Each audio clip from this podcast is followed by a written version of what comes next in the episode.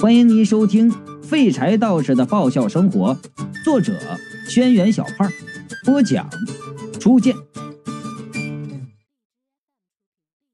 三娘用爪子在玉盘上挥了一下，玉盘又朦朦胧胧的浮现出画面，是那两个医生正在二楼的走廊交头接耳的说话。做院长的许刘海啊，神情严肃，低声的问道：“你觉得那天他偷听到了多少？”另一个医生杨旭答道：“不知道啊，我就知道问了你也没用。”许刘海骂道：“我能飞！”杨旭就说：“我我我……行了，不用说了。”我觉得不会有这么巧的事儿。许刘海警告道：“总之，那件事儿你谁都不能说出去，知道吗？”杨旭说道：“我我知道。”许刘海拉开书房门，径直的走了进去。杨旭左右看看，也跟着走进去。他们刚走进去，云美的房门就开了。方涛探出头来望了望，古杰问：“是谁呀？”方涛说：“隔壁的。”然后关上了门。玉盘一转，又转到了云美的房间。古杰坐在床上，满脸愁容的问：“你，你真是不认识那两个人？”说了不认识。方涛说：“真要是认识，我刚才还做什么自我介绍？”这时候，卜杰又说：“那他们为什么要来医院看我？”方涛不耐烦的说：“我怎么知道？”卜杰又问道：“你说他们会不会是故意来的？他们会不会是那个人的亲戚？”这时候啊，方涛就骂到了：“闭嘴，别在这里说。”隔墙有耳，你知不知道？卜杰呀，这才不说话了。方涛啊，然后说了一句：“睡觉。”这倒是奇怪了，看来这两拨人，嗯，都认得我，却都不说呀。最后，画面又转到了我的屋里，雷迪嘎嘎睡得正香呢，鼾声震天呐，那哼哼的。两手两脚抱着酒糟鼻，酒糟鼻双目无神的盯着远方，嘴里喃喃的道：“娘的，要不是那个小模特约我到这里过夜，老子才不会来这鬼地方。”狐狸说：“他们之前说来这里的原因都撒了谎，如今看来，几个人背后……”都隐藏着什么？我说了，哎，看他们那鬼鬼祟祟的样子啊，肯定都是些不可告人的事情。三娘啊，点点头，把玉盘又塞过去。我睁大了眼睛就看着，你说那么大个大盘子，他悄无声息的就塞毛里去了，一下子就不见了。我把福利抱过来，左看右看，上看下看，还是没看到。这时候呢，狐狸就娇嗔道：“干什么？睡觉了？”我就说了：“哎，打个商量呗，变回来成不？”讨厌！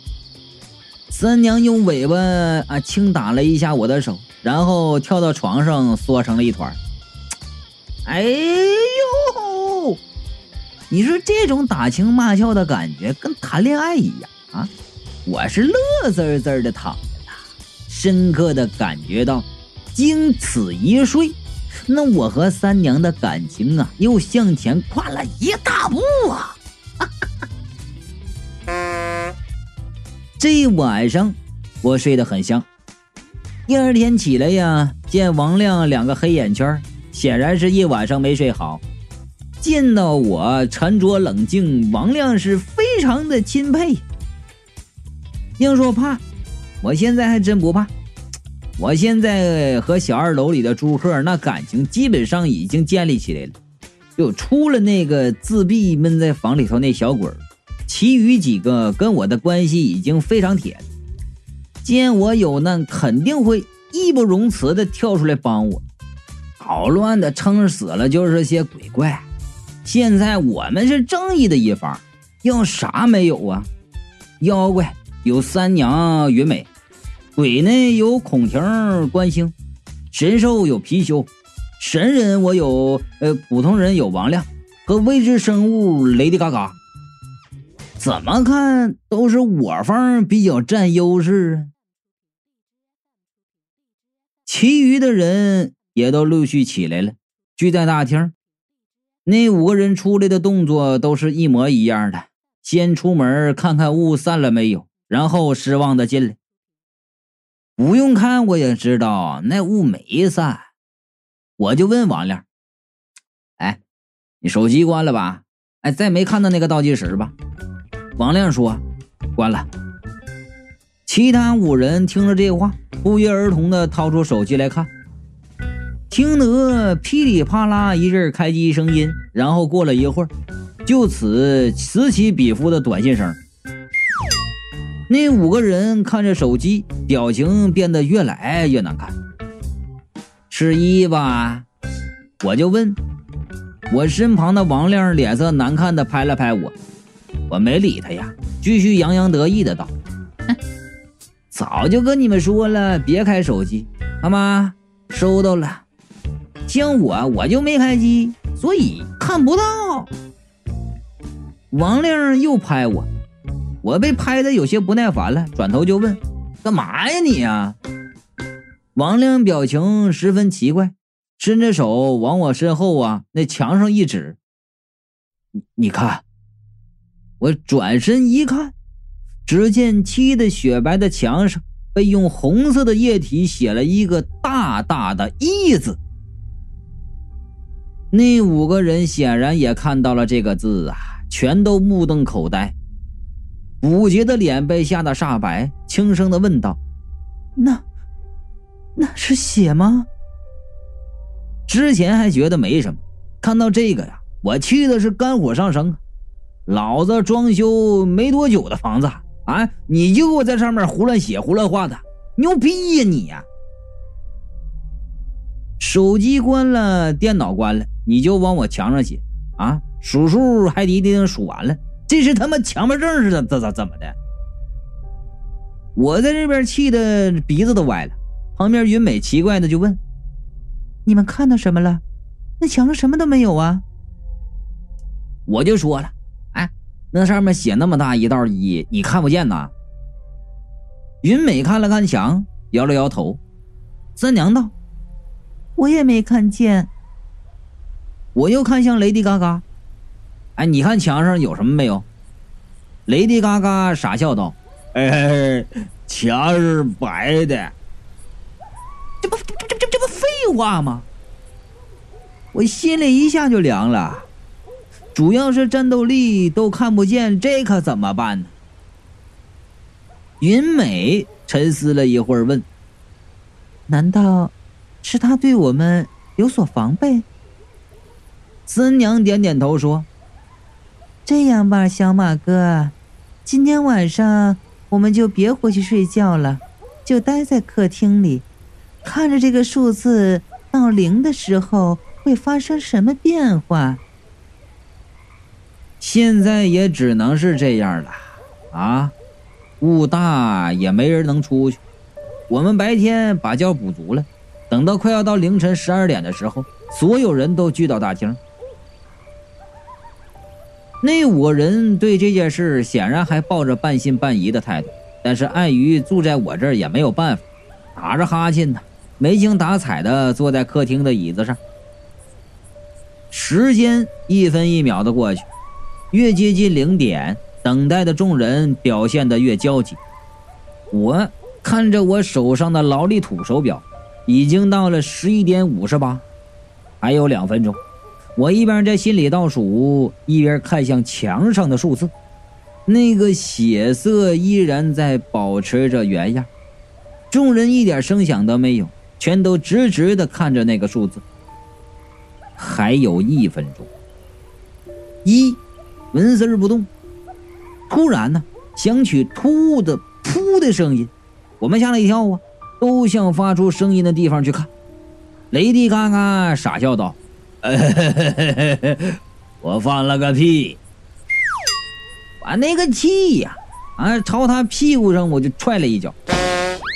就剩最后十秒了，十、九、八、七、六、五、四、三、二。”一，随着秒针、时针、分针都指向十二，墙上那个一缓缓的发生了变化，逐渐扭曲、模糊，变成了一个零字。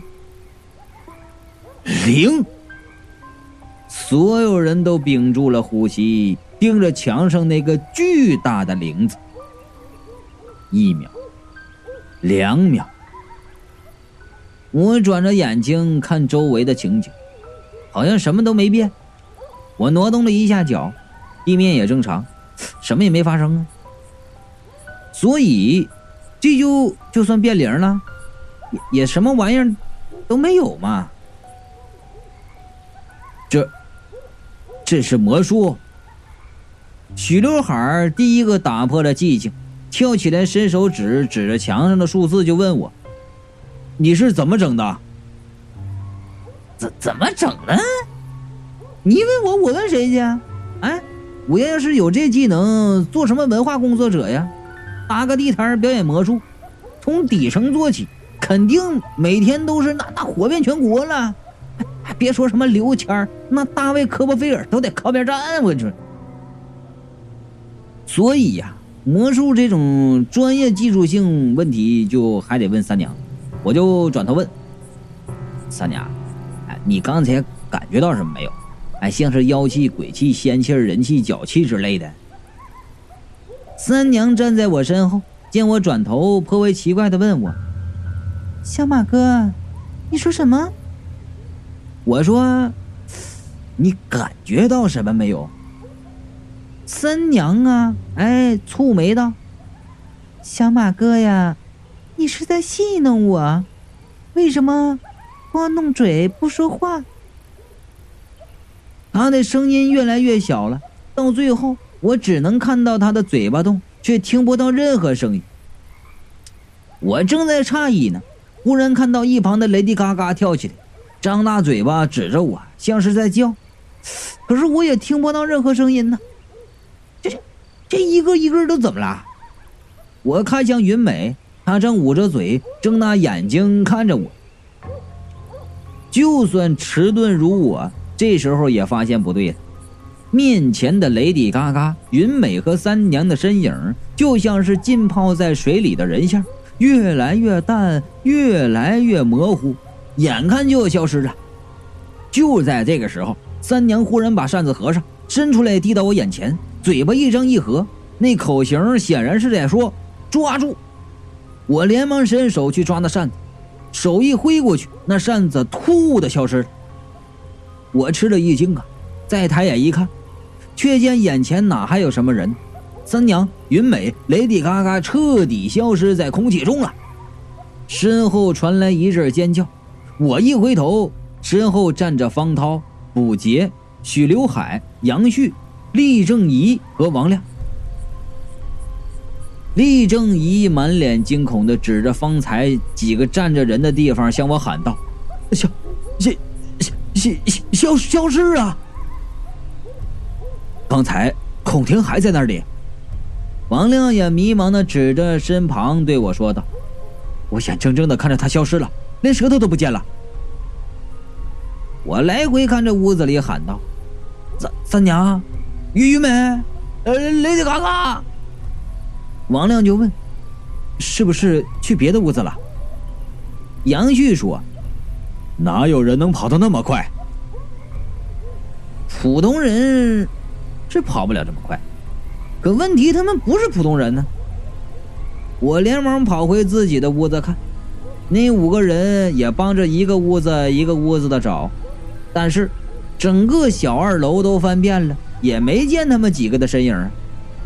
呃，这，这太不可思议了。曲刘海边推开一楼左手第二间的储物室的门，伸头进去看了一眼，又探头回来。呃，难道他们真的消失了？他这一系列的动作看得我是目瞪口呆。为什么呢？那个从不让人推开门的死小鬼儿，竟然让人推开了储物室的门儿等许刘海松开手。我连忙跑过去看，许刘海在我身后说：“我看过了，没有。”储物室果然空空如也，除了那些堆积的家具和箱子，什么都没有。那个小鬼也消失了。这情况出现的太突然，我怔怔的看着那门，一句话也说不出来。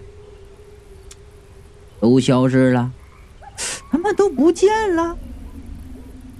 就在此时，我脑海里突然传过一个熟悉的冷哼，貔貅的声音。皮卡丘还在，我连忙激动的在脑海中问他：“哎，三娘他们消失到哪里去了？”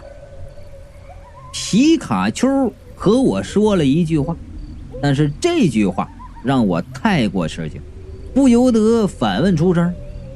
你你说什么？这话出口，所有人都望向我这边。我回头看着他们，有些艰涩的说道：“你们有没有想过，其实消失的不是他们，是我们。我们消失了。”许刘海说道。“可是，可可是我，我们还站在这儿呢。”我们看起来是站在这儿了，实际上我们已经消失了。也就是说，虽然我们看起来像是和原来一样，其实已经不一样了。三娘他们还在我们原来待的地方，但是我们已经不在那地方了。所以，不是他们消失，消失的是我们。我就问了，你们明白了吗？众人迷茫的看着我，齐齐摇头，不明白。就在这个时候，李正仪补了一句：“哎，可是我们明白了，你那绕口令说的挺好的。”我痛苦的捂住了脑门，就说：“哎呀，也就是说呀，我们现在在的小二楼已经不是原来那个小二楼了，是一个和原来一模一样，但是不是原来小二楼的小二楼。你们明白了吗？”他们是更迷茫了。这时候，王亮说：“我怀疑我们被带到了另一个空间。”众人惊道：“哦，原来是这样！”呀，我去，我操！你说我说的那么通俗易懂，你们不懂啊？他说的那么晦涩，你怎么一下就懂了呢？这这这这这！古杰忽然就叫道：“啊，那我的车！”然后啊，往门口跑。两个医生这时也想起来，跟着跑向门口。这时候啊，还在关心自己车的问题啊。我跟着他们跑出去一看，顿时傻眼了。那一黑一白两个车竟然还停在门口，这就奇怪了。那搞出迷雾的始作俑者把人带来也就算了，竟然把车也带了回来。他们检查完了车，走进了依然笼罩在远方的雾，然后回到屋子。杨旭说：“我感觉这和之前没有什么变化。”王亮说：“既然是倒计时已经变成了零，那么变化肯定已经开始了。”许刘海说：“你的意思是有人把我们绑架到这里来？不一定是人。”哎，咱们思维严谨一点，我就说了，应该是有什么东西把我们绑架到这里来。一正一骂道：“我靠！哎，什么东西？是鬼还是妖怪？哎，你当是写恐怖小说呢吗？”我纠正他：“不排除是外星人。哎，如果这样的话，那就是科幻小说了。那，那那个东西有什么目的？武杰问。啊，他为什么要绑架我们？按照上次男人头的经历，结果显而易见，我就说了，他会杀了我们。此话一出，全部人都镇住了。